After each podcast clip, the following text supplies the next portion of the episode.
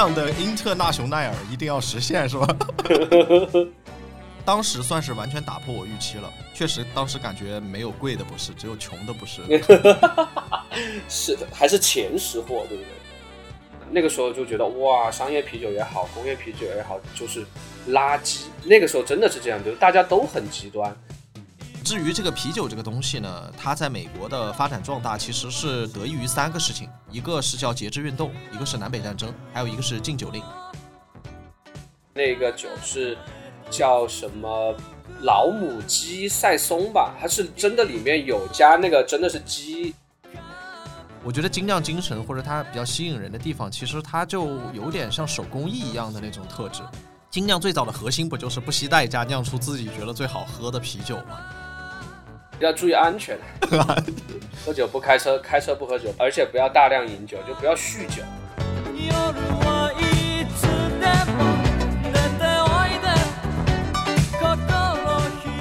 呃，欢迎你的在场与证明，这里是在场证明，我是宇豪。那今天呢，我们来聊一个大家都比较喜闻乐见的东西啊，就是精酿啤酒。啊，啤酒这个东西大家肯定都不陌生啊，属于呃比较老少咸宜的一个东西吧。呃，据说咱们神州大地一年就得造三百多亿升的啤酒，大概是一个什么概念呢？咱们就是按照普通六百毫升大绿棒子算，摊下来每人都得喝大概四十多瓶儿。啊，据说反正咱们中国啊是蝉联世界啤酒消费量第一，已经十九年了，基本上算是人均酒蒙子吧。那这么大的啤酒的饮用量底下呢，当然会出现一些更小众的一些种类嘛。那精酿就是其中比较有意思的一个，呃，我相信往回如果倒一个十几年的话啊，提到啤酒，那绝对都是大绿棒子的天下，然后整一点喜力啊、嘉士伯那种都算是比较高端的了。那精酿啤酒这个东西呢，在国内绝对还是属于小众中的小众吧，在之前，那绝对不像现在，连罗森呐、七幺幺之类的便利店冰柜里面，咱们都能找到几款非常大众化的一些精酿产品了。啊足以见得这个东西在十多年间的发展和市场普及程度上面都有了一个比较长足的一个进步。虽然精酿啤酒这个概念呢，这些年似乎在年轻人里面也口口相传，不再那么 underground 了，但是我相信还是有很多朋友啊，即使经常喝精酿，但是估计也和我差不多吧，就是长久以来光是喝，基本上完全把它当成一种消费品。那关于精酿到底是什么样的东西，然后它和工业啤酒之间有什么区别？然后它又是如何被发明出来的？然后不同的精酿的分类与口味，还有包括不同地区和国际上的饮用习惯呢？还有包括精酿背后所承载的一些文化形态等等这些问题，似乎呃我们都还是相对比较陌生和模糊的。所以今天呢，我们拎过来一个资深的业内人士啊，和我们一起搞搞明白。那我介绍一下本期的嘉宾，呃，算是我的精酿启蒙老师啊。力吞酒馆和精酿酿造品牌 Hopes Craft 的主理人，然后 A.K.A 重庆精酿活化石小曹，小潮来和大家打个招呼呗。哎，大家好，大家好，感谢感谢邀请，能够有机会在在场证明和大家聊一聊关于精酿啤酒上面的一些话题。好啊，牛啊！我们要不要边喝边聊啊？可以，可以，喝起，喝起，喝起。你现在喝的是个什么酒？我这边搞了一点大酒的热带共和嘛，感觉比较清爽一点，聊口干了可以当水喝。下午酒绝对没问题，下午酒绝对舒服的。OK，那咱们既然都喝着酒了，就慢慢开始聊哈。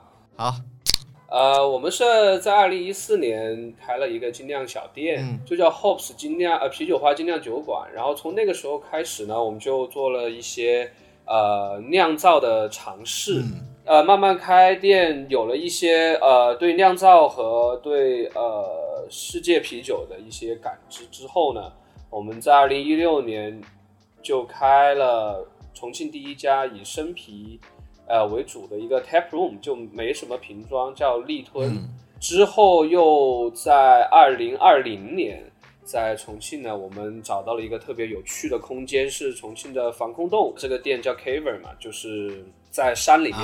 打的洞子，然后在里面开了一家精酿酒吧，然后加一个小空间，有一些呃日式的清酒。嗯，那后面慢慢在二零二二年左右呢，我们就正式的开始升级了品牌的形象视觉，包括一些品牌的概念。因为我觉得那个时候其实要对外的更多输出我们的酒款，大概就是这么一个过程。听起来虽然说好像挺简单的，但其实从我们认识到现在也都过去八年了嘛，是吧？对啊，对，是啊，你想，基本快十年时间了。行啊，你这个最终目标还是要做到人人都爱喝精酿，是吧？大家都有精酿喝哈，精酿的英特纳雄耐尔一定要实现，是吧？其实我说小潮是我的精酿启蒙老师，还真不是胡扯。就是我第一次喝精酿，确实是在他最早的那家店里面嘛，对吧？其实当时说来也蛮巧的，因为我当时刚毕业嘛，还是属于是重漂嘛。结果当时小潮那个第一家店那个酒馆，就是在我租的那个房子的社区里面，然后一来二去，反正就成了天天都要去他那儿喝几瓶的这种常客了。对对对，那你当时是就住在那那个店的小区，是不是？是是是亚太商谷嘛？嗯，亚太商谷，对对对对，才毕业嘛，现对啊，就第一家店就是叫 Hope's Beer。对对，我印象还是挺深刻的，因为我记得很清楚，我第一次去你店里喝酒的时候，确实还是有点震。因为之前我喝酒主要的建树还是三大领域嘛，主要是青岛山城和哈啤 基本上是这三大块。对，妈，其实原来都是这样的。是的，是的，是的。结果我去了你那边，我发现你那边有三个冷柜，然后各种啤酒，我记得当时可能有大几十款，百多款，我记得得有。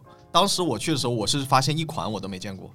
然后，而且好多酒，我我觉得无论从这个酒瓶呢，还是酒标，还有名字各种方面，看起来都确实有点洋气。而且当时那个时候来讲，我觉得价格也是有点洋气的。那会儿我还是个穷学生的嘛，你想那个时候重庆搞碗牛肉面，然后你巴巴实实加个煎蛋也就十几块钱，然后一瓶精酿三四十的，我觉得也不在少数嘛，对吧？对对对，那个时候真的是这样。不过刚接触精酿，我感觉大家都有这么一个价格上的这种适应期，我觉得这个都很正常的。一定的，一定的都会有，毕竟都是进口的，而且又是舶来品，这个东西它就没法儿，就是太低成本的，没法很便宜。对对对对。哎，你你还记不记得我第一瓶喝的是哪个？你猜一下吧。我不记得嘞。你第一瓶是不是喝的？哎，我想一想，一五年，哎，角头沙。不是，不是，没有那么高端，没有这么高端的福加白吗？不是，就福加白跟福加白差不多，Blue Moon 蓝月。哦，对对对，现在那个酒都没进来了，原来那几年还对，现在都很少见了。对，呃，典型的学生党选择嘛。对啊，变洗衣品牌了，变蓝月亮了，是吧？是蓝月亮，对 我我当时主要是因为这款便宜，因为我都没见过嘛，喝完还真的是有点震。你别看是蓝月，但是因为之前喝大绿棒子，讲实话最多是感觉比较爽口，或者说是为了买醉嘛。嗯。然后，但是单纯的从味道或者风味上，其实我从来没觉得大绿棒子好喝过。然后呢，蓝月这个东西它虽然非也是一款非常清爽的白啤嘛。但是我印象很深，对，它是比利时小麦，对，它有一股那个柑橘皮和那种植物的那种香气，我我记忆挺深的。对对，虽然当时算是完全打破我预期了，然后确实当时感觉没有贵的不是，只有穷的不是的。是的，还是前识货。哎，对对对。你嘞？你你你还记不记得你第一次接触精酿啥时候？是不是有点久远了呀？呃，算下来也就是十一二年前嘛。光绪年间是吧？以慈禧举杯共饮。一一年左右。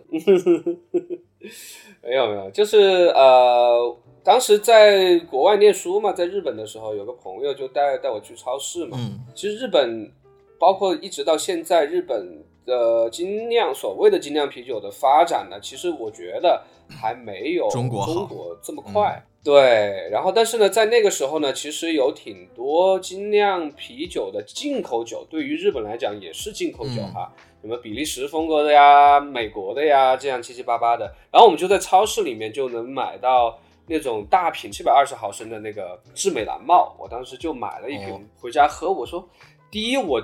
从来没见过那个包装的瓶子，就是七百二，然后上面又是木塞的，有点优雅，对，就挺酷的。而且当时非常便宜吧，我觉得在算下来人民币可能就四五十块钱一瓶，嗯，差不多，差不多。然后看，哎，酒精度也还挺高的哈，然后就喝一喝就觉得确实跟就是有点刷新了我对啤酒的那个口味上面的认知，就跟你原来呃可能吃了一辈子鱼香肉丝。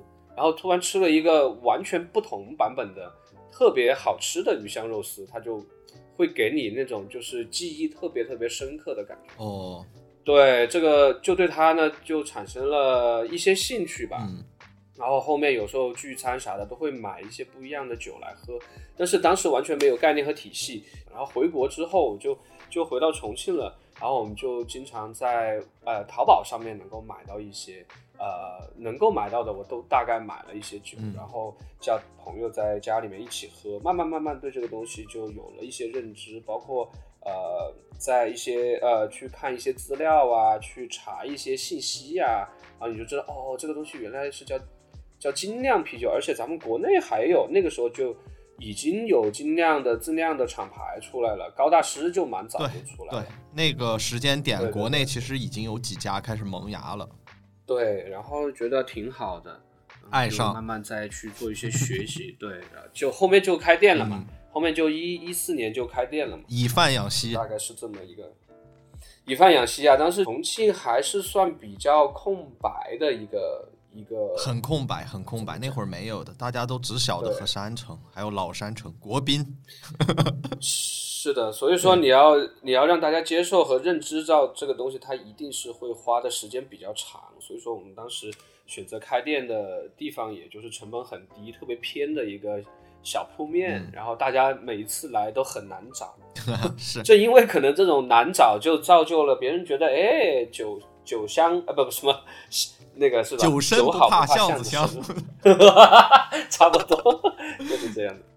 行，我觉得我们聊了一下自己，算是最早接触精酿的一个过程嘛。我觉得我们先拉回来问一个很简单吧，但是其实又挺挺深的一个问题哈，就是在你的定义里面，精酿这个东西到底是一个什么东西？其实我想在现在我对它有一些更深的理解了哈，就是呃，我这么说吧，精酿啤酒其实对于我来讲，就是在每每个时期，我觉得对它的理解会更丰富一些。原来才开始接触精酿啤酒的时候，就是一定会跟所谓的工业啤酒和商业啤酒站在一个对立面去去理解它。那那个时候就觉得哇，商业啤酒也好，工业啤酒也好，就是垃圾。那个时候真的是这样，就是大家都很极端。那现在你再回想起来，真的是这样的，就是我们从呃美国人对精酿啤酒的定义，大概是它有一个，比如说你。年产年产量在多少多少升？六百万桶以下。对对对，六百万桶，那你换算过来是多少多少升以下？然后你全部就是没有什么商业呃品牌的参与，然后你添加的呃添加物就是在里面增味的东西，不以降低酒的成本为目的的啤酒。叫做精酿啤酒，当然它还是有一些呃更多的定义在里面哈，我就大概讲了一下这个东西。你说的这个是美国酿酒师协会提的那三个点嘛？规模小、独立性和坚持传统那三个点，对吧？是的，是的。其实那个时候我的认知是，精酿啤酒为了生存下来，嗯，它为了不一，要跟区别于其他的酒款，同时。在运用的原材料这些东西上面，它确实是相对比较贵一点的。嗯，它要为这个贵一点的酒要去买单，要吸引消费者来，它一定得去在前期去跟某另外一个东西做对立。对，这个对于我来讲，有点像前一两年，有点像自然酒和传统的红酒的那个概念。对，有一点。对，就是你去做一些。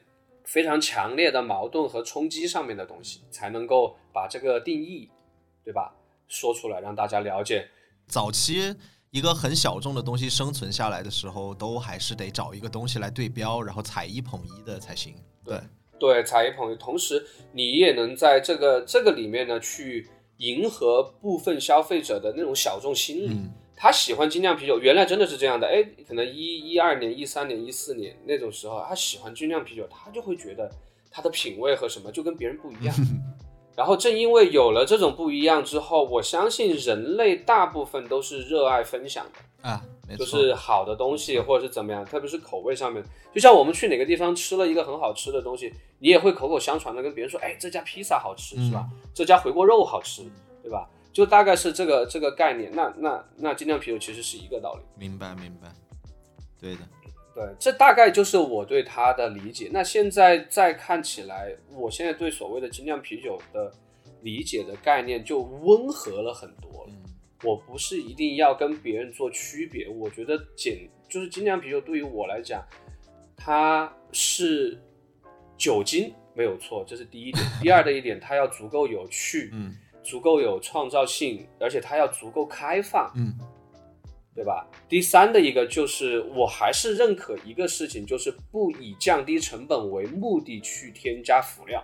明白，明白。这个反而是其实是一直跟工业啤酒很大的一个区别，我觉得。呃，我能够接受它的可变性，但是我们必须对自己酿造的啤酒的质量和口味。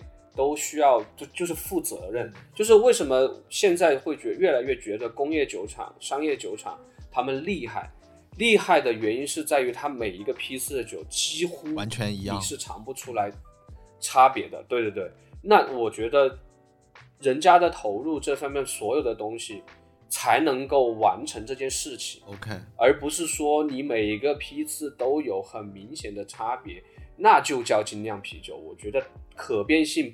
不能这么来讲，可变性我觉得是要在创造力和趣味度上面去体现，但是不能丢掉你酒的质量。哦，明白明白。那比方说啊，你，我问你觉得精酿啤酒这个东西，它的核心或者它的气质是什么？就是一直没有变过的那个最核心的东西，你觉得是什么？我觉得就是热情、快乐和分享，还有就是创造性。哦。包括你看精酿啤酒的从业人员，还有精酿啤酒的店铺，我觉得它其实围绕着这一个东西。对，还有就是文化属性和载呃文化载体。对，就是这样的创造力。我觉得创造力是精酿啤酒里面呃很核心的一个事情。嗯嗯，哎，我觉得听你刚才讲的这几点啊，包括快乐呀，包括分享呀，包括这种创造性或者热情，其实。我感觉这个东西好像一直是整个啤酒的这种历史里面，大家都在努力去在承袭的这种东西，对吧？对，没错。因为精酿的起源嘛，其实它就是一种自酿啤酒哈，或者说叫佳酿啤酒的这种东西。所以我觉得这块我们也可以稍微聊一下，就是给大家稍微普及一下精酿的一个很简单的历史。我觉得里面还是有很多很有意思的地方。哎，我觉得你应该都有了解吧？你跟我讲讲你你对它的那个历史的感受呢？好呀。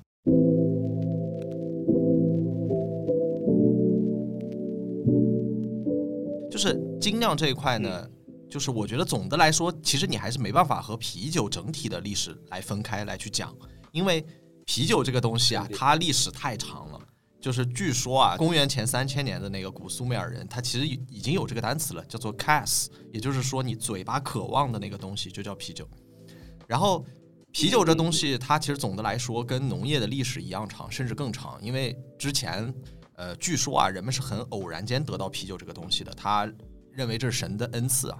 嗯，其实那个时候的啤酒，不过就是跟现在当然不可同日而语了。那个时候它的那个酒精度和糖分都很低，然后也比较浑浊，就是类似于可以叫它是是大麦果汁那种感觉。对，有点像哎，我们之前的那个叫什么？就是新疆嘛，还是哪儿经常喝的那个？哦，格瓦斯。格瓦斯，对，哎对，有点像那个东西。可能是有点类似于。是的，是的，是的，是因为在细菌被发现以前，其实。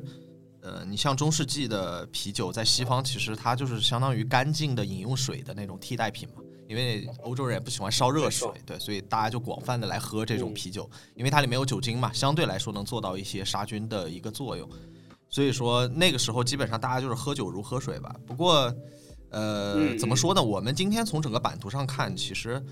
我们谈到啤酒，肯定首先想到的还是就是最传统的那些地方啊，还是什么比利时啊、德国啊、英国这些西欧国家嘛。最主要的一个原因，倒不是说他们打头起就爱喝啤酒，而是其实是他们所处的那个气候条件，他们种不了葡萄，所以搞不出来葡萄酒。像比利时就是最典型的，它的国酒就是啤酒，就原因就是因为它产不了葡萄，所以它皇室就要求用他们酿这个啤酒来代替嘛。所以说，对，呃，后面这个啤酒很多这种工艺啊，什么发展都在西欧产生，其实也不是没理由。你像那个拉格，不就完全是德国人搞出来的东西嘛，对吧？然后这个艾尔这块也是英国是比较喝的比较多，酿造的比较有优势的。对对对对。然后，呃，有一个挺有意思的事情吧，就是我觉得可以给大家摆一下，就是其实最早的这个啤酒其实都是类似于像艾尔一样的这种呃酵母嘛发酵的，然后。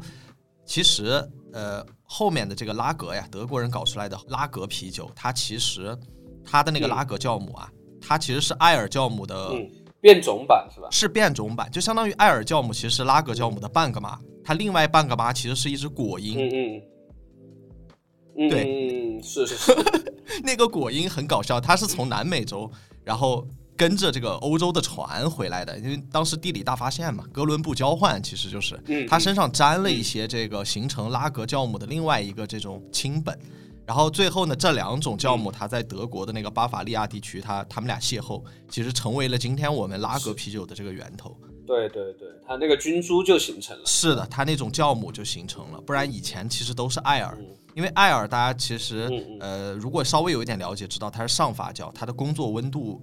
比较高，所以它很容易变质什么的。对，所以说之后呢，其实呃，这个艾尔和拉格，它就成为了我们今天所有的啤酒，也包括也是精酿啤酒的，就是两大基础嘛，相当于是最基本的两大分类嘛。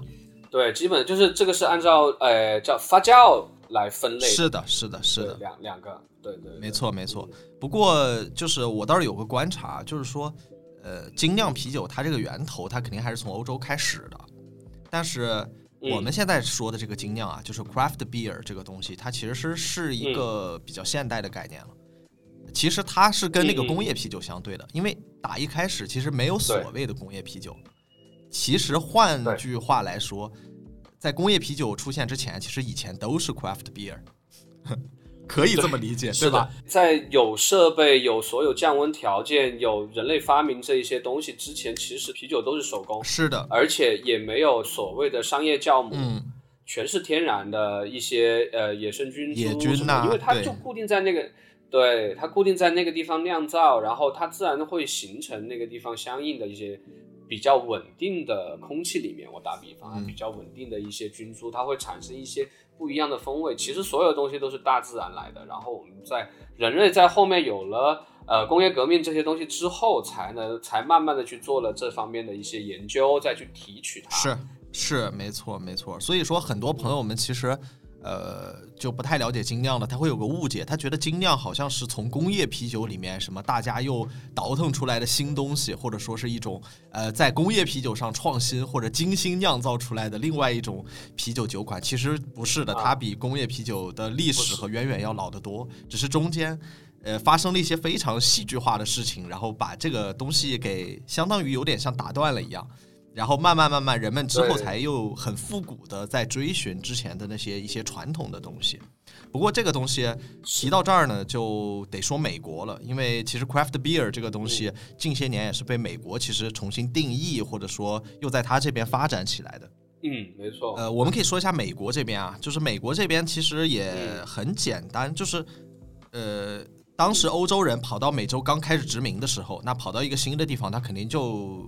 开始怀念家乡啤酒了，但是有个问题，就是美洲的气候太热，然后它出产的那个大麦啊，蛋白质量太高，然后弄出来的那个酒又浑又涩，就跟那个泥汤是差不多的。呃，反正。基本上当时狗都不喝，真的。美洲当时刚开拓的时候，有一种店，然后他卖一种肉，好像是叫 Boxy 吗？还是叫什么一种肉？那种肉其实就是说，嗯，死因不明的动物肉，他都拿在那儿当杂肉来卖。那个东西都有人吃，杂肉对。但是那个酿的啤酒没人喝，你知道吧？真的狗都不喝那个酒。对，对，所以当时早期美洲没办法嘛，就只能用这个威士忌啊、朗姆之之类这些烈酒来代替啤酒饮用。但是，呃，到了十九世纪，就是有一个转机嘛，就是说制冷技术的发明，还有就是德国人带来这个拉格酵母，所以说，嗯，呃，美国这边啊，它本土的这个啤酒才迎来了一些转机。然后至于这个啤酒这个东西呢，它在美国的发展壮大其实是得益于三个事情，一个是叫节制运动，一个是南北战争，还有一个是禁酒令。这三个事情，节制运动蛮简单，它其实就是一开始大家因为没有啤酒喝嘛，都喝烈酒，然后嗯。呃，尤其是美洲的男人们喝的太疯，然后就开始各种打架斗殴，然后家暴旷工，就这个问题是蛮严重的。对，因为我们知道早期美国社会它有大量的那个原教旨主义的那种清教徒嘛，他们肯定是很难坐视不管酒精引发的这些社会问题的。所以说，节制运动就是这么发生的。不过，节制运动有意思的是，它主要关注的都是烈酒嘛，它很容易让人喝醉。所以，相当于某种程度上，它给低度的这种啤酒登上历史舞台，它其实扫清了很大一部分的竞争者。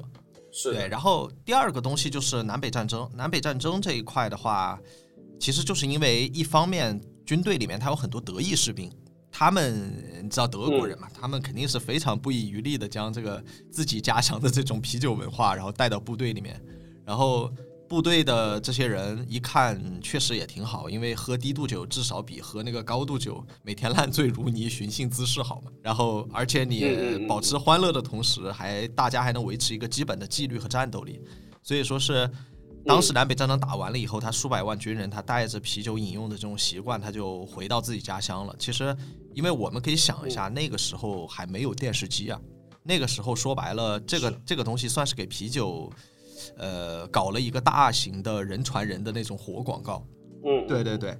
其实这两件事情就基本上是将这种呃美国的这种拉格啤酒啊，基本上推上了一个酒精的一个 C 位了，然后开始走入千家万户。嗯当时呃，我看资料说峰值的时候，酒厂能达到四千多家，其实是挺凶的了。当时对，要知道那个时候的人口才多少。但是这个东西也没有维持多长时间，因为呃，这种大好形势，呃，迎来了一个灭顶之灾，就是禁酒令。就我们刚才说的第三个东西，对对，就是从一九二零年到一九三三年，这个大家应该很多人都知道啊，就是十三年的时间，美国酒厂就从四千多家搞到了一百六十四家，基本上就倒闭完了。然后这个禁酒令结束了之后啊，有一个问题就是过了十三年了，就是人们也已经忘了以前的拉格啥味儿了，然后那个酒量也不行了，十三年没怎么喝酒，那个酒量肯定是不行了。所以以前那种比较低度的拉格，现在喝了也觉得很上头。所以说酿酒厂就在原本的配方里面就加了很多的大米啊，还有玉米这些东西，然后就出现了一种。呃，更清淡的拉格叫美式淡拉格，其实这个东西就是彻彻底底的水啤了，然后也就是我们今天全球大家都在喝的大绿棒子，基本上就是这种风格了。嗯，对，没错。然后其实聊到这儿就呃比较有意思了，就是我们刚才也聊到这个工业啤酒和精酿啤酒的一些关系嘛，其实。精酿啤酒这个东西，这个概念出现，就是在被这种美式的淡拉格这种传统统治了很多年以后，因为它是一种非常资本逻辑的、非常寡头垄断式的这种全球性的企业，对，所以说，呃，精酿其实就是在这个基础上，人们才开始想念那些古老啤酒的味道，然后开始还原呐、创新这些啤酒。我的理解更多的是复古。其实有点复古的那个意味在里面，没错，嗯嗯，对对对，我觉得最一开始肯定是很怀旧的那种做法，然后是很复古的，然后呢，慢慢慢慢大家才会又去做一些前瞻性的一些东西，然后这个行动其实就是当时在美国嘛，被大家称为这个精酿啤酒革命嘛，其实说白了，用我们熟悉的话说就是古法酿制嘛，差不多就这个意思，对吧？对，酿白酒的那种感觉是差不多的。对，一开始这个精酿啤酒革命，它的宗旨不就是说采取传统酿造的方式，然后不计成本，只为了酿出最好喝的啤酒，对吧？对，这个运动呢，其实影响力是蛮大的。然后最主要的是有几个节点吧，一个是一九七八年的时候，那个吉米卡特。那个总统他将这个家庭酿造合法化了嘛？其实这个给很多这种小的啤酒酿造厂，或者说甚至是家酿啤酒，就是能拿到执照了嘛？它出现了一个很好的一个土壤。对对，其实是非常好的这个土壤。现在你想哈，在就是我简单来讲，在有一些国家，甚至在日本，你是没有办法合法的在家里面去做家酿的。没错。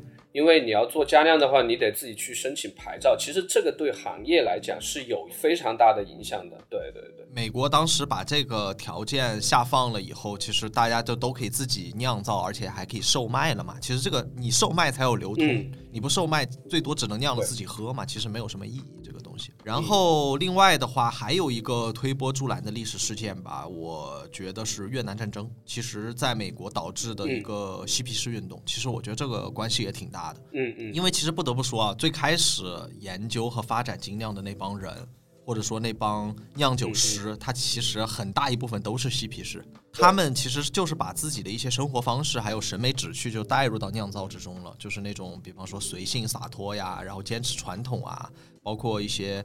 呃，强调自然，注重手工，然后比较厌恶过度的这种工业化社会啊，这种内在的一些理想主义情节吧。对，其实说白了，就是那一个年代特别潮的人去做了一个很潮的事情。哎，差不多。简单来讲就是这样。对，相对来说也是比较小众和有一点点反主流社会倾向的那一帮人。是的。对对对对对，他们这些呃精神吧，或者这种理想主义的情节，其实。我们当下极度成熟的这种商品社会当中，其实，在精酿的这些品类里面，我们还是能看到很多的。嗯嗯嗯嗯，当然。对，因为其实怎么说呢？呃，现代精酿，我个人觉得它这种回归到小型啊、独立啊、传统、多元化、个性化的这种啤酒酿造的路子，其实上它核心其实也还挺嬉皮的，就某种程度上也是稍微有点反。大规模的工业化啤酒生产的这种意思，你刚才不也说了吗？最早的时候你就是那种想法，对。其实用咱们今天很时髦的话说，就是有点去中心化的意思，是吧？嗯嗯嗯，有会有一点，因为你喜欢了这个东西，或者是你通过喜欢这个东西让自己变得不一样吧。嗯，其实人就是有点类似于，好像通过某一样事物去给自己加了一个标签。对。这是我的理解，对对对，这是我的理解。可能每个人目的不一样，但是大概率可能呃深层次的原因，我觉得还是想自己会有点与众不同。嗯嗯，就是一个比较偏个人主义的那种情节。对。嗯，不过我们刚才说的这一大套其实都是高峰，其实是在上世纪九十年代嘛。然后我们这边晚一些，其实也是十几年以后慢慢慢慢才受到这个东西的波及嘛。然后，要不然你你可以给我们随便简单摆一摆，就是我们国内这差不多十年嘛，咱们国内不是也有一个所谓的精酿啤酒革命嘛？然后大概是一个什么什么样的状况？可以跟我们随便聊聊。其实我觉得它也不能叫精酿啤酒革命，我觉得它是从对这个东西有认知，然后生根发芽的一个过程吧。就是这个东西慢慢去来去普及，其实并没有说，哎，好像一定要。呃，讲的特别特别高哈，那个高度。呃，我觉得在特别十几年前，我大概率大部分人都是通过诶进口的那些啤酒去了解到不一样的啤酒。那个时候没有精酿啤酒这个概念，那那可能最早的就是德式的小麦。可能十五六年前就就有这个这个东西在国内市场了，但是大家就觉得，哎，这个酒好喝，跟我们平时喝的大绿棒子是不一样的。那在后面开始呢，有一些比利时的酒进来，然后有一些美国的酒进来，没错，大部分的人都是喝进口酒去了解到精酿啤酒，然后了解到原来有精酿啤酒这个概念。在之后其实很简单，就开始了有一部分人自己开始动动手自己酿造了。然后去更有一些更多的交流，包括了解到这个行业里面它有各种各样的比赛也好，或者有一些团体，大家能够一起去呃精进技术，才形成了一些自酿的品牌。其实原来蛮早，大部分如果是做品牌或者是开店的话，其实都是开的买手店，因为自己没啥那个自酿的这种能力。瓶子店嘛，是吧？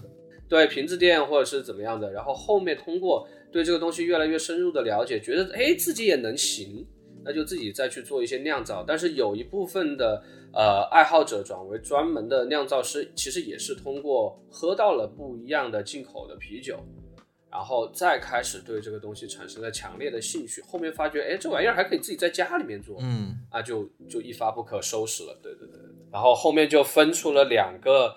我觉得分出了两个分支吧。第一个分支是咱们以自酿的啤酒为主要的这种品牌，一种是以开店的、开啤酒店的模式，我们都是进别人家的酒，然后去做更多啤酒上面的不同啤酒的那些推广的店铺的品牌。明白。这样，我觉得是就是对对，两个分支慢慢就形成了。嗯。不过近几年来，我看那个国内的精酿市场发展的还是速度挺快的，蛮好的，蛮好，是吧？是吧？对。但是其实我们相比其他传统优势的那种精酿啤酒的地区，也还算是刚刚开始起步嘛，对吧？所以说，其实整体上来讲，大家对精酿的认知肯定也还在一个相对来说比较早期的阶段，尤其是消费者这一块。所以说，呃，我觉得我们可以聊聊更基础性的东西，然后大家更关心的一些精酿问题哈。嗯嗯。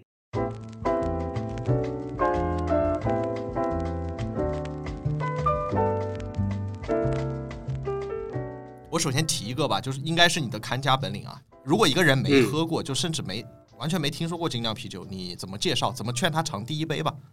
嗯，怎么讲呢？从现在开始来说的话，就是从当下咱们二零二三年来讲的话，我其实会愿意让他喝，呃，有一点增味方向的酒。嗯，为什么呢？是因为呃，比如说有一些增味上面的酒，比如无论是水果也好，或者是什么也好，它其实第一，我觉得甜的东西，人类是不会不接受，很难拒绝的。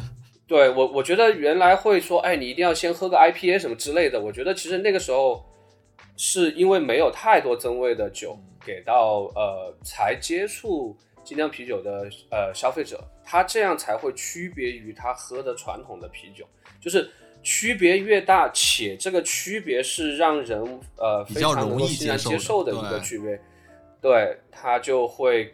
造成更好的一个影响吧，会让他更快的入坑，对这个东西感兴趣。明白，明白。我觉得咱们亚洲人的口味可能跟真的是跟欧美人是不一样的。那我们可能对，有可能我们对苦度的喜好和对苦度的耐受力就没有这么。这个东西其实，在基因上就是有差别的，就是我们的耐苦能力其实没有。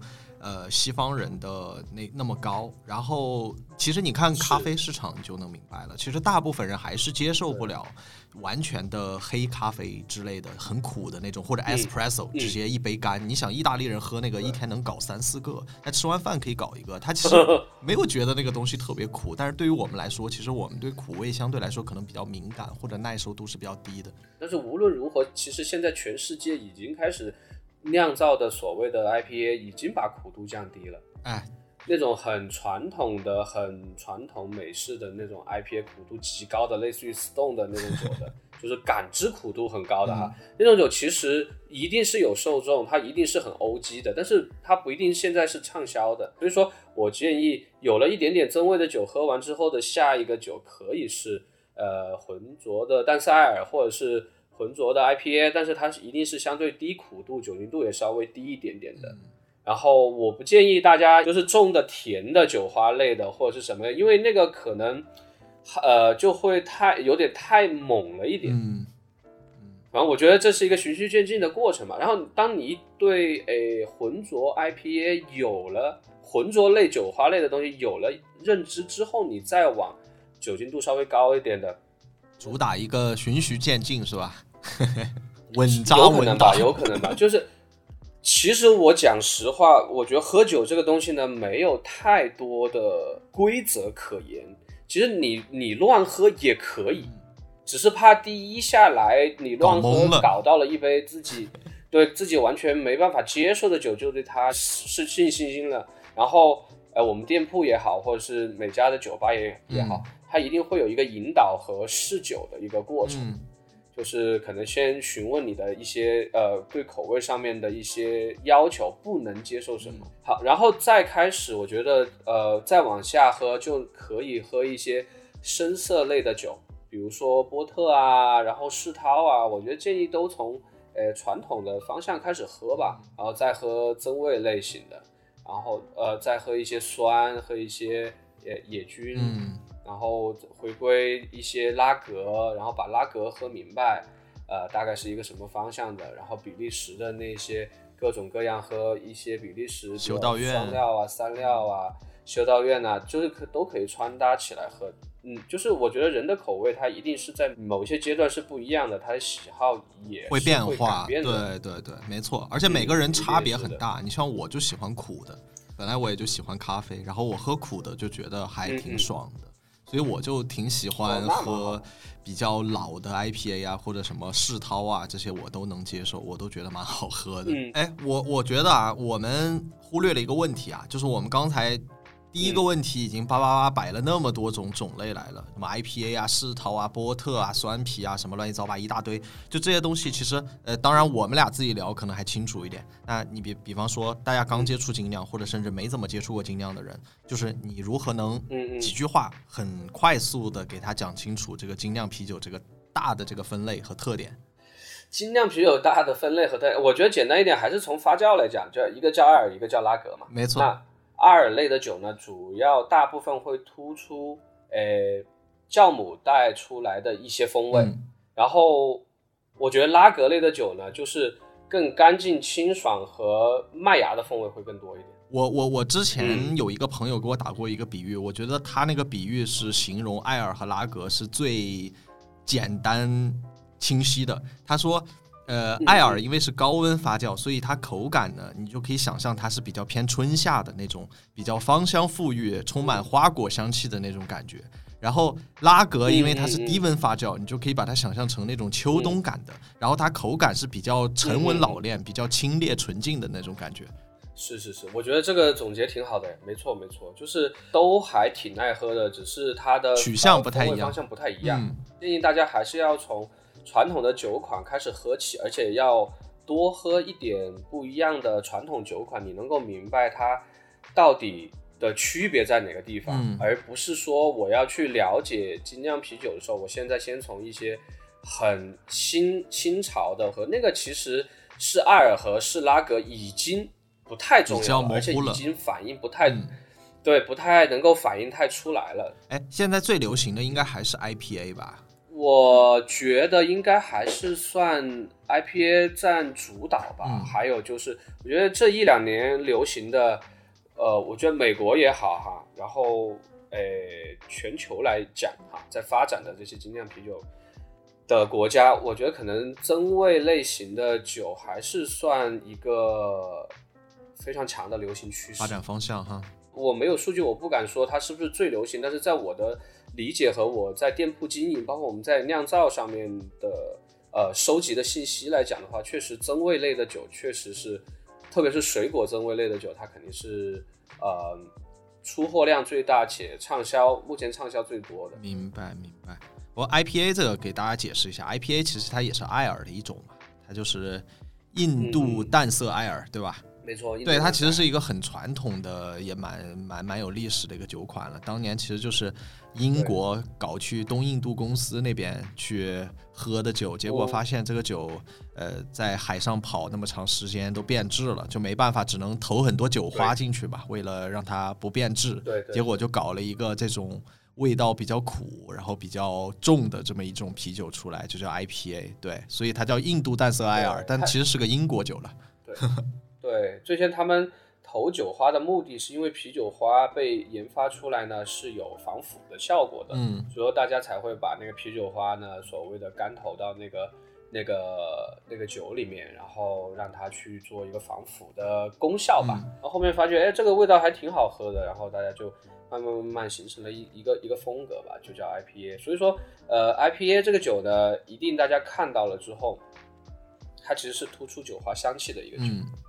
啤酒花的运用会会，无论它是英式的还是美式的，对对，它用的酒花不一样，然后它的香气也会不同。对对，而且后面这个英式 IPA 传到美国那边，美国人发现他们美洲特别适合种酒花，然后就搞了各种各样的酒花出来，然后就搞了很多这个美式 IPA，然后然后全全球都很流行这种风格了。那现在 IPA 其实我觉得它应该在我的理解里面啊。还应该还是算非常非常畅销的一个品类，原因就是为什么我们现在会感觉好像 IPA 没有哎水果增味的卖的好，或者是没有水果增味的那个量这么大？其实我是觉得现在全世界大家有非常非常多的酒厂和品牌在酿造 IPA 了，那可以用的酒花和方向呢，其实用的差不了太多，嗯，消费者就会觉得，哎，我好像喝起来，反正哪个厂牌喝来喝去都那么回事儿了，就都蛮蛮好喝的，也也都是这么回事儿了。哎，这两年是不是酸啤也挺流行的？我看现在连公路商店都要摆几瓶那个三全老贵滋在冰柜里面镇一下。啊，老贵滋那个我自己买过一次，我靠，那个真的老贵了，我那个，确实还是比较贵。没有，其实酸啤，我我觉得是我们国人有几间呃很好的进口的公司，嗯，把哎酸酸啤引进进来了是吧？好的，引进进来的同时，其实是做了非常好的。一个品牌的推广，就是我觉得这个东西流行是一个挺好的事情，明白，非常好的事情，明白明白。但是它它的确是会有一些门槛的。第一的门槛，我觉得是引用门槛，有些人是。呃，有些人是不能接受啤酒是酸的，对他会觉得变质了似的。第一是变质，或者是他可能不会给他造成多少的那个呃品饮上面的愉悦感，这是第一点。第二的一个点就是在于，因为它是野菌类的，或者是怎么样，它其实本身它需要的时间就会比较长，它的时间成本就高，那肯定会反映到它的酒的价格上面也会高一点，这个是不言而喻的吧？是的。但是我觉得现在也有很多呃性价比非常高的酸。呃，进到国内来，我觉得大家都可以去试试看。就是光听和光看书，我觉得都没有实践来的重要。最重要的，我觉得还是多喝才会比较。不是让大家大量饮酒哈，就是要多喝不一样的品类。真的是这样。对对对，没错没错。喝酒这个东西，一定还是要亲力亲为才学得到。对，要注意安全，真的。喝酒不开车，开车不喝酒，不要不要，而且不要大量饮酒，就不要酗酒。嗯，就是咱们喝酒就图个好喝，然后喝个明白，图个快乐，不要图亲人两行泪。对对对对 对对对，就不要图难受就行。对对对。然后我觉得还有一个问题比较基础的啊，就是因为我跟很多不太接触过精酿的朋友一起去精酿的这种酒馆去喝酒的时候，他们都会问我一个问题，因为你会遇到。拿这个酒啊，看这个酒的时候，它会跟点菜一样的嘛。但是精酿我们都知道，它一般来说那个酒款名字都非常长，然后就属于那种每个字都认识，但是读下来完全没读懂它是个什么什么东西。所以我觉得这个你也可以给大家解释一下，比方说精酿这么一连串的这个名字，它是怎么个排列组合，是是个啥意思？哦，一般是这样的，就是呃写在酒单上面，前面大概率都是这个酒的品牌的名字，比如说娃哈哈。对吧？这个是一个品牌的名字嘛？后面就是可能第三个单词开始是这个酒厂这这个品牌为这一款酒取的一个名字，嗯，就我给它命名嘛，对吧？会叫立吞酿造，嗯，然后空格春花儿，嗯，立立吞酿造是我们品牌的名字，春花儿是我们的为这个酒取的一个名字，嗯，然后后面最后结尾的就是这个酒的风格，嗯。比如说它是 IPA，嗯，对吧？它是一个酸艾尔，嗯，或者是一个波特，一个世涛，这些都是酒的风格的名字。也有可能是那个稍微有一点细分的那个，比方说，呃，娃哈哈高钙浑浊 IPA，大概是这个感觉。对对对对对对，没错没错。那就有个问题啊，就是说，因为现在其实市面上。精酿还是挺流行的嘛，然后尤其那种瓶子店，它五花八门，各种各样的啤酒都有。然后，呃，当然有一些酒款可能也相对来说没那么好喝，或者比较坑一点。然后，那比方说我们为了避免这个智商税哈，或者说不好的这种饮酒体验，就是有没有一个比较能初步判断一款精酿品质的一些方法嘞？OK。我觉得可以是从这个方向来，呃，就是分几个步骤哈。第一个步骤，第一，比如说我要喝 IPA 的话，那你就一定得看看这个酒的生产日期，嗯，对吧？呃，当然是越新鲜的越好。对，还有个氧化过程。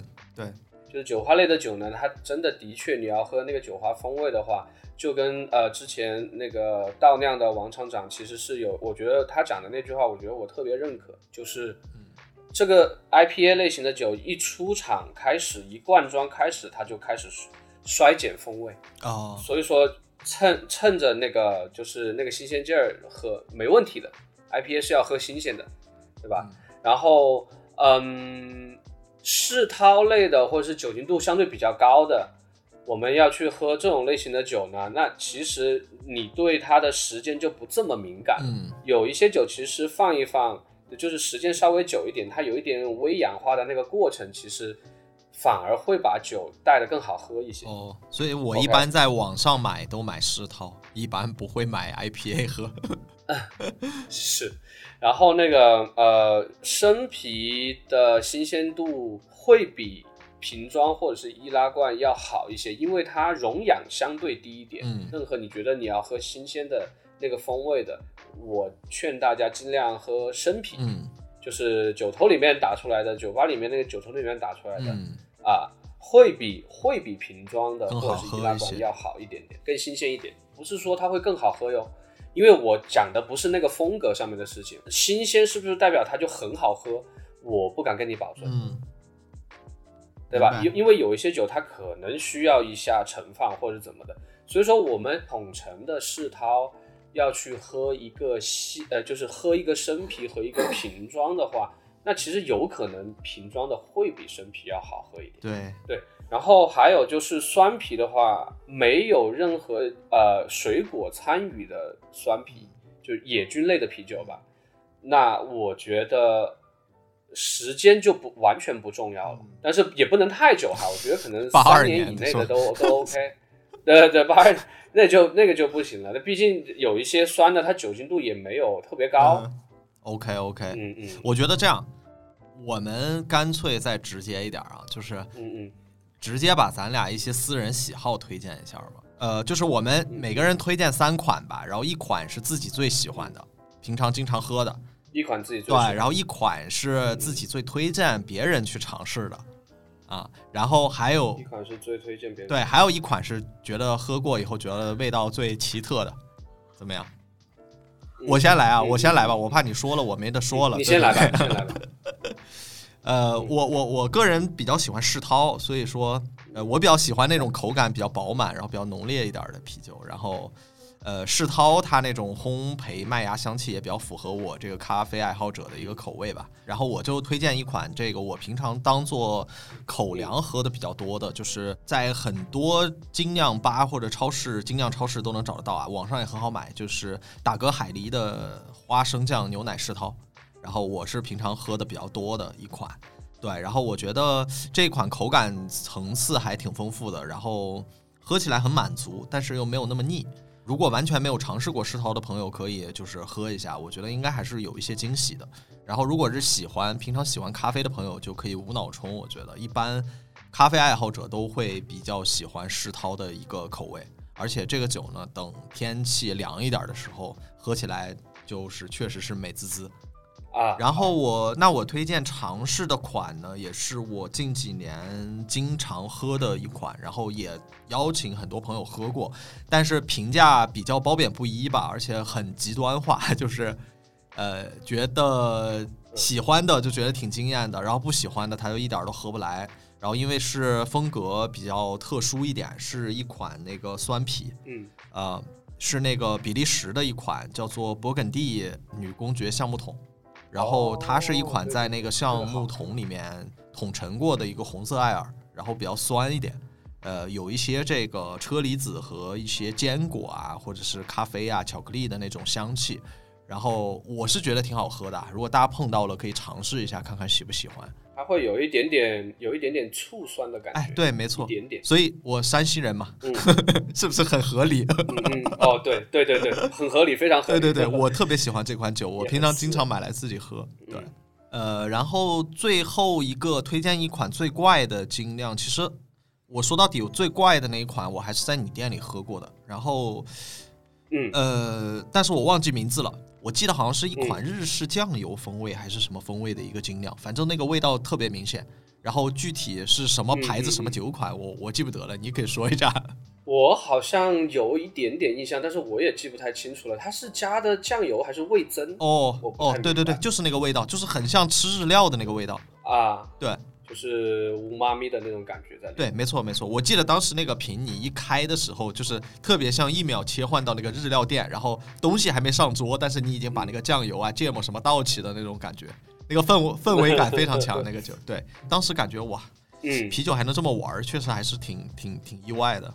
对，那那说说你的呗，就是听听你的这个有没有什么独到的 见解？那。呵呵，那我我是这么觉得，就是呃，那从这个方向来讲的话，那第一款我我自己爱喝的风格吧，我我现在确实还是挺爱喝拉格的，嗯，喝起来口味上面的压力感不大，同时呢，你可以在呃稍微细微的，就是不太明显的那一些风味里面去找一些特别的风味出来。大部分的拉格的。酒都会易饮度也会比较高一些。对，第二的一个酒的话，我如果是推荐给大家来讲，我觉得其实大家还是可以先喝一喝，比如说浑浊类的淡艾和呃浑浊的 IPA。嗯，就是，但是我具体品牌我没办法说，因为为什么呢？就太多好喝的。那我举几个。例子哈，就是我觉得大家现在要开始喝，想喝一些新鲜度高的 IPA 类的或者是浑浊类的，我觉得可以多选一选国产品牌。国产品牌其实它那个新鲜的程度肯定要好一点。就是说，如果你作为口粮，且呃价格上面也是一个口粮的价格的话，我觉得就可以多选择一些国产酒，像今年比较热门的半颠啊，然后还有一些其他的品牌的。酒都可以去尝试一下。嗯，上次我喝你那个耍魂，我觉得也蛮好喝的，也是一款浑浊 IPA 是吧？是是是是是，我们那个耍魂也是一个浑浊 IPA 啊。然后第三个我会觉得比较呃，就是猎奇的吧。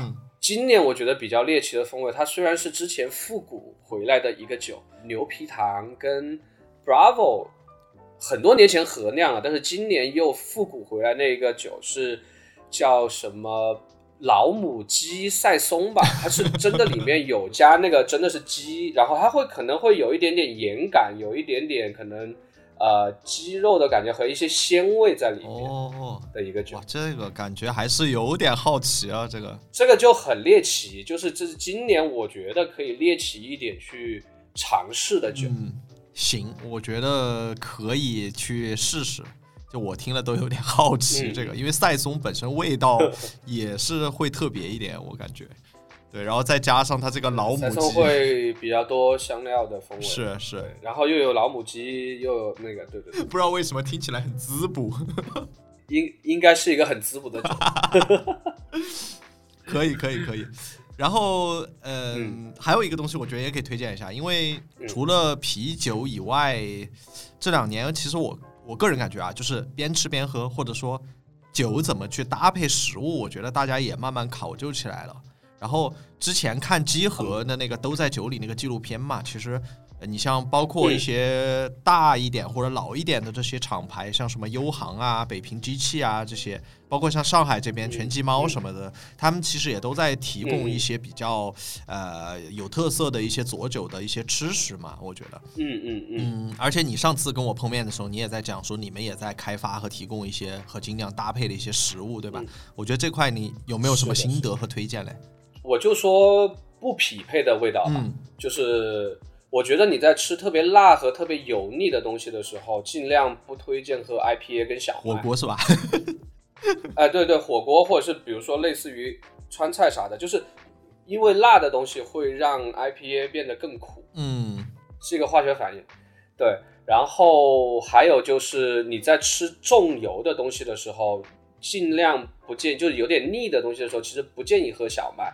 因为小麦算是有一点，就它甜感是有点高的，然后它会可能带一些香蕉的香气，或者是带一些什么香气，就是类似于甜加甜或甜加油这种感觉，它可能会让你腻的会更快。哦，明白了。特别是德式小麦，哎，我跟你说啊，德式小麦啊，配那个香肠，嗯，是很多德国馆子都在这么做，你知道吧？是的，香肠其实我觉得它没有油到像火锅这么油。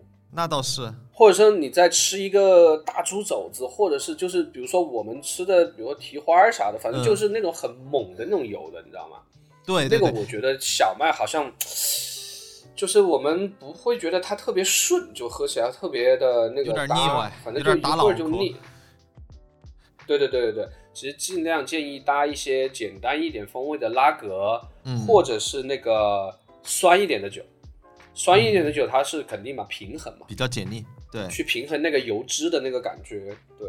然后最后一个比较奇妙的化学反应是，当你吃零食的时候，零食我觉得大部分搭什么酒其实都还好啊。那你在吃某一个呃类似于鱼片干还是鱿鱼丝的时候，去搭配好像拉格吧还是什么？我之前的印象里面，嗯，会把这个鱿鱼或者是呃那个鱼片干变得更新，吃起来。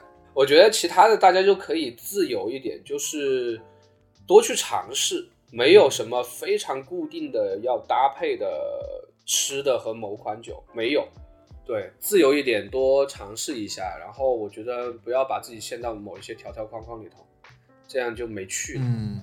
其实这个跟呃呃每一个地区的饮食习惯也有关系，对对对对对。嗯，你像我真的我在德国玩了十多天，我感觉每天都是醉的，因为德国的餐厅它基本上就没有不提供啤酒的，然后它很多的那种店家它还是有自己的那个鲜啤什么之类的在枪头上的，然后很多也是自己酿的呀什么之类的，然后你去了每家，他每家都会跟你说自己的好喝有特色，然后。我这个人本来就有点喜欢喝，然后你去了德国，你肯定还是说多尝一下嘛，对吧？尝试尝试。结果德国的那个啤酒杯子和那个菜量一样大，基本上都是齐坎儿一升给你打。对，对，而且它那个度数又比较高，所以我每顿饭吃完基本上都得晕那么个把小时。是的，是的。你们现在主要的阵营是在重庆嘛？就是重庆的那种。美食也很多嘛，有没有一些就是和景两特别搭配的东西？你觉得或者很妙的组合？呃，最近这一年多有一个店铺叫宴喜家味，嗯，然后我们自己的呃，比如说像一些辣子鸡啊，什么就是那种很香香的，但是分量它不大的，然后或者是一些可能川味，但是味道不是这么重的，可能去搭配一些清爽类的酒，或者是一些稍微酸一点的酒，它是有。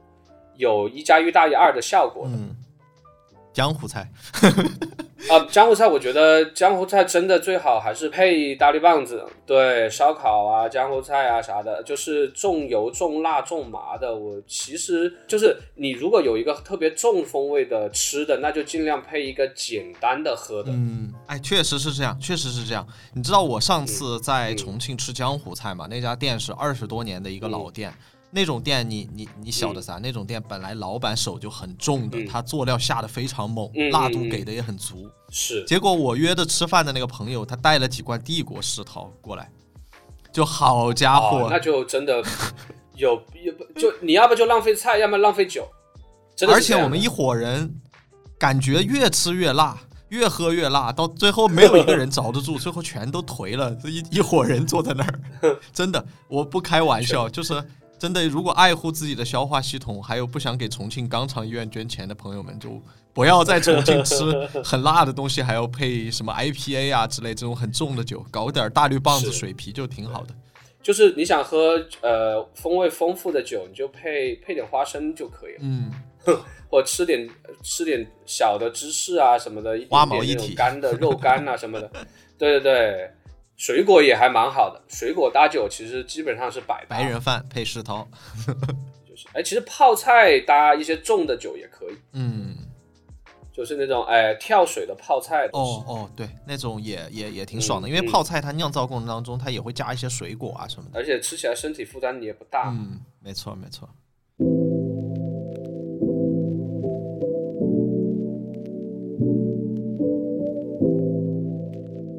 得聊到这儿，其实我觉得消费者面向的，其实我们也聊差不多了。呃，就是我在之前第一次被精酿吸引啊，很大程度上其实也源于每一款精酿产品的一些视觉的呈现这些内容啊。就是说实话，我觉得，嗯嗯，平常我们看惯了国内各家那种大绿棒子啊，千篇一律的那种。勇闯天涯，或者是那种老干部风格，对吧？第一次我觉得看到各种精酿的酒标啊什么之类的，还是会下意识的被被拿住那种感觉，对吧？就是我觉得我们也可以聊聊，就是你们酿酒师或者你们自己在做酿酿造的这些人，就是你们怎么去打造品牌，或者说呈现品牌的文化之类的，你有没有什么心得呢？诶，怎么说呢？就是你你首先得了解你自己的品牌，无论它形没有形成品牌这个概念，就是你自己这个酒，你本身想再高一点的是传达什么东西。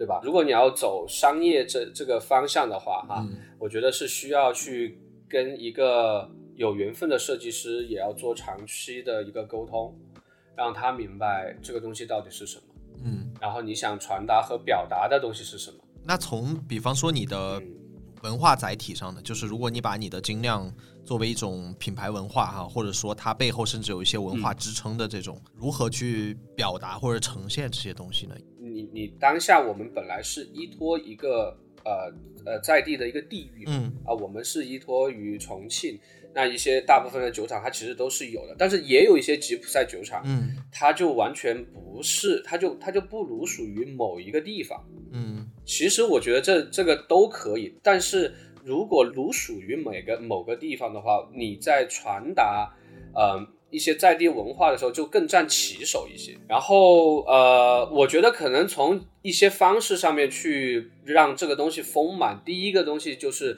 你的起名字上面可能会有一些呃方言啊，就对于我们来说带到了重庆的一些好玩的，或者是有一些土土又比较可爱的一些说法。对，因为其实我觉得。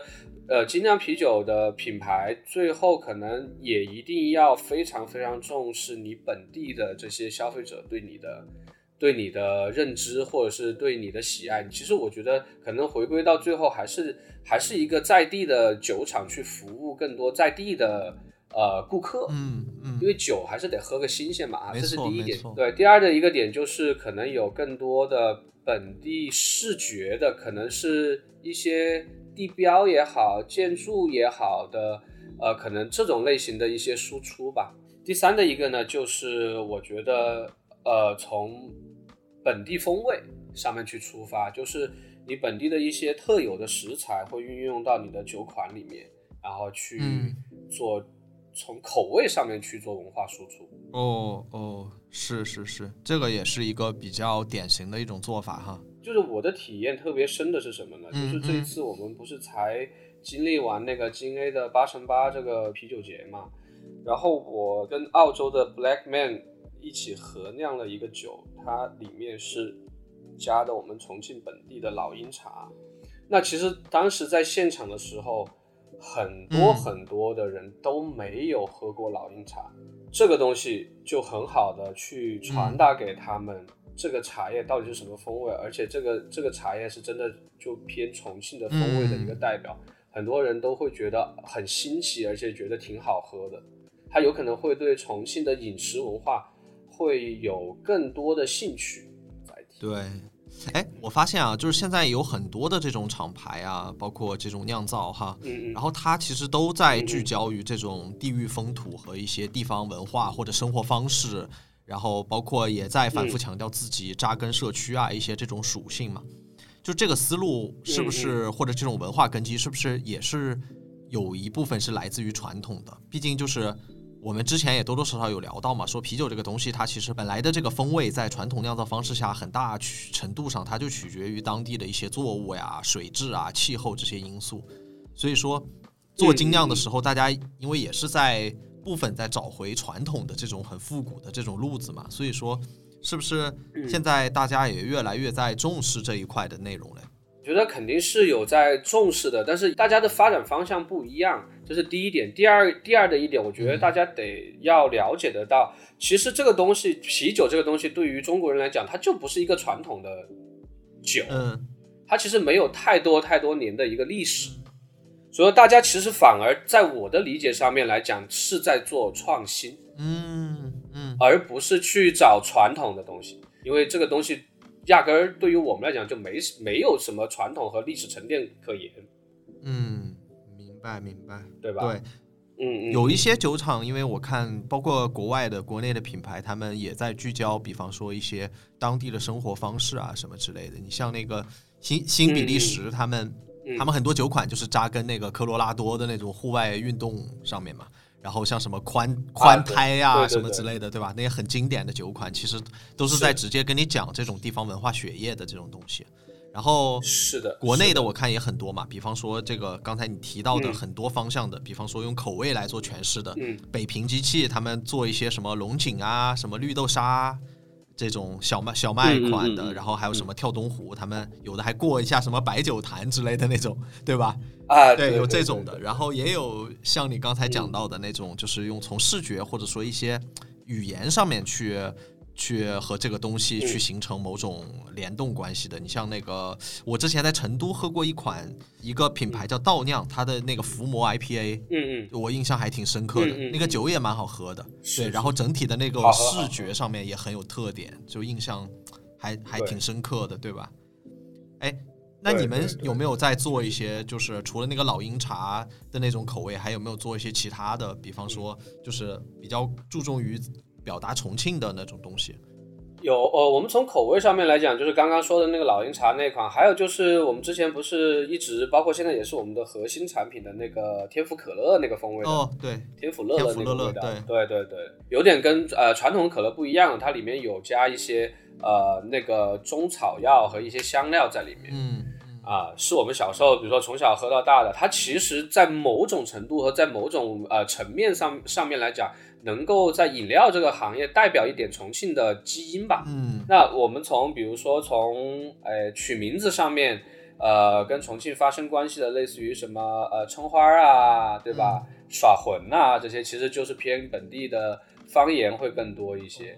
然后同时我们的主酿酒师他在长沙出生长大的，他对长沙的呃味觉记忆其实有挺多的，所以说我们也会做。诶，叫紫苏桃子这种类型的酒，其实很多东西也是一个碰撞吧。对于我来讲，那我还有个疑问啊，因为其实，呃，就是很多精酿它也在强调，比方说，就你刚才也有强调这个事情啊，就是扎根社区或者什么之类的这种东西，它是不是也有点受到传统的影响？因为就是我们之前也提到嘛，就是啤酒它其实相较于烈酒啊这些之类的，它比较难于保鲜。那以前大家也都是各村喝各村酿的酒，对吧？远距离的这种运输一直都比较困难，所以说，呃，提供啤酒的这种酒馆一般也会是一个社区聚落的核心或者社交场地之类的。然后，那某种程度上，其实以前的这个啤酒也好，或者说啤酒馆也好，它其实也是很大程度上起到了连接社区大家伙的这么一个作用。那即便今天冷链运输就是也比较发达了，但是我感觉精酿圈子里面也一直似乎在保持这种连接社区的这种精神，是不是？就是我想问，这是一种就是某种那种赛博时代的怀旧意味呢，还是说有一些更现代的一些原因啊？我觉得其实这个东西是在于呃社区它本身能够辐射到的那一个区域吧。我觉得那个区域其实是就跟就像你刚刚讲的。那酒吧本身的属性，它就是方便大家交流的，是一个类似于社交场合的，对吧？然后第二的一个东西就是啤酒的酒馆的属性呢，就是呃，如果是有自酿的啤酒的，它就是呃，类似于咱们呃新鲜酿造，然后当地人能够最快的小社群能够最快的喝到的这么一个啊，对。而且第三的一个点，我是觉得随着酒。精酿啤酒或者酒吧越开越多，越开越多之后，其实大家就没有必要跑大老远去喝个酒了。家楼下十几二十分钟，或者是十分钟以内有个酒吧，那不是很好吗？对吧？酒吧数量越多，你能形成的社区感会越强。喝的有点有点小醉了，回去也很快，可能几分钟就回家了，大概是这样。那现在就是真的，国内咱们的各个地区的酒吧数量开的越来越多了，那我们就会越来越去强调，呃，社区店这个概念，就跟咖啡馆一个道理，咖啡馆它也会，就是现在已咖啡馆已经是社区店，是的，没错，没错，在上海非常明显。OK OK，那我最后吧，我来问一个，嗯，相对尖锐一点的问题啊，就是说。因为前面其实你也提到过，就是精酿可能走到现在来说，一些比较成熟的精酿人，其实你也觉得工业化的那种啤酒其实是蛮牛的，有些地方也是值得学习的。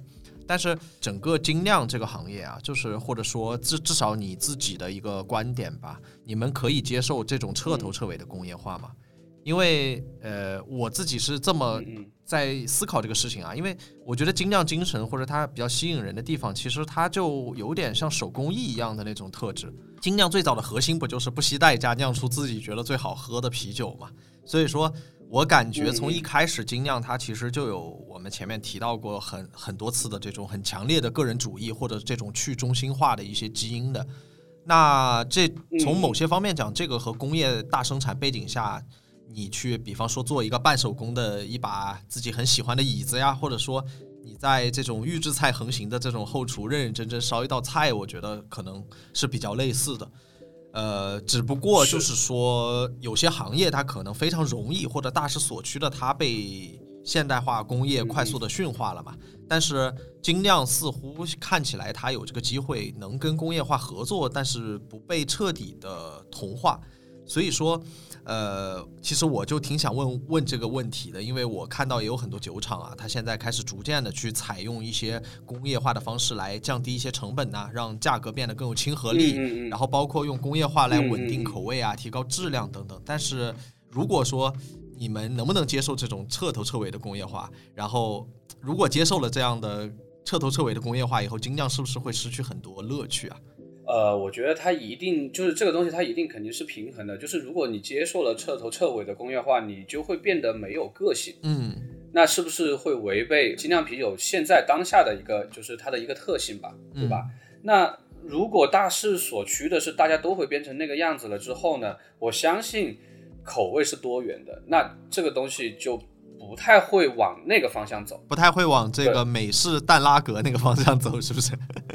大家就不会做成一模一样味道的，它应该一定还是多元的。嗯，而且也有可能，比方说。到了某种程度，因为其实我觉得这些东西，饮食也好，然后酒水也好，我觉得这些东西其实也是跟着人的需求走的嘛。可能到了某种程度，如果太集中化、单一化了，可能又会出现一次什么什么什么革命，对吧？啤酒革命，然后又会开始开枝散叶，变得去中心化，对吧？对，这个东西就是一个上百年、上千年来的一个一个趋势吧，对吧？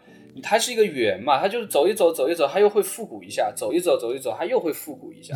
然后在复古里面又有很多创新。In history, my friend。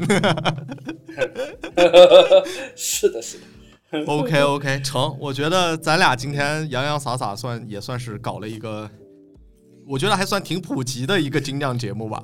我觉得还算挺普及的，确实。对对对，我觉得属于也是让我的。精酿引路人给大家引一下子是吧？哎呀，过奖了，过奖。对，就算是大家最早一起喝酒的地儿吧。好吧，反正我觉得，啊，我忘了是哪个先贤还是村里面的亲戚，我记不得了。